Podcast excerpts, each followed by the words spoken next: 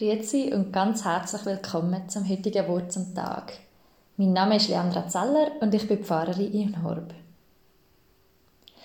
Kennen Sie die Plakate, die einem zeigen, dass man Tomaten nicht in den Kühlschrank tun Oder die Stände in der Stadt, wo einem Leute erzählen, wie man die Äpfel optimal lagert, damit sie möglichst lang haltbar sind. Oder aber die Rezepte in den Heftchen, die einem sagen, was man mit altem, hartem Brot doch noch herzaubern auf den Tisch. Letzte haben wir das Thema Food Waste mit unseren Jugendlichen. Und irgendwie ist es so ein Thema, wo niemand mehr richtig mag hören. Man hat das Gefühl, es kommt immer und immer wieder in der Endlosschleife. Und eigentlich wissen wir ja alle, wie es richtig geht. Eigentlich wissen wir, wie wir unsere Lebensmittel richtig auf die Seite tun wie wir den Überblick behalten und das Zeug eben essen, bevor es abläuft. Und das Mal, wo wir so darüber diskutiert haben und darüber nachgedacht haben, ist wie nochmal eine andere Dimension reingekommen. Und die möchte ich mit Ihnen jetzt teilen.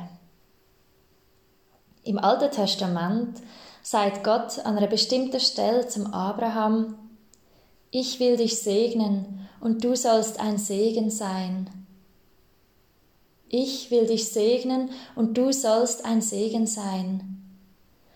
Und im Zusammenhang mit dem Vers haben wir uns gefragt, was ist, wenn man es aus dieser Perspektive heraus betrachtet? Wenn man nicht das Richtig und das Falsch anschaut beim Food Waste und sagt, nein, Zeug wegrühren, das ist komplett falsch.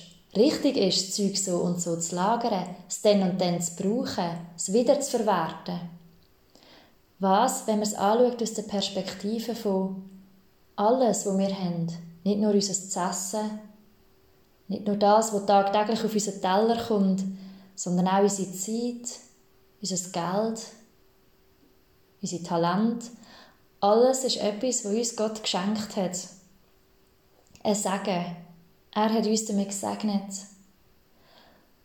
Und er macht das nicht einfach nur als Sackgasse, Schön, dass ich es habe, aber ich brauche es leider nicht und wegen dem rühre ich es weg.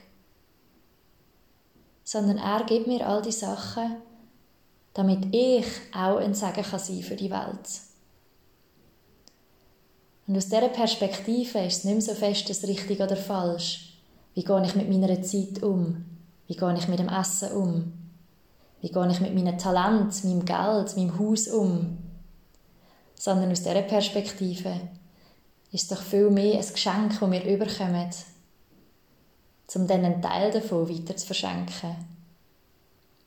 Ich will dich segnen und du sollst ein Segen sein.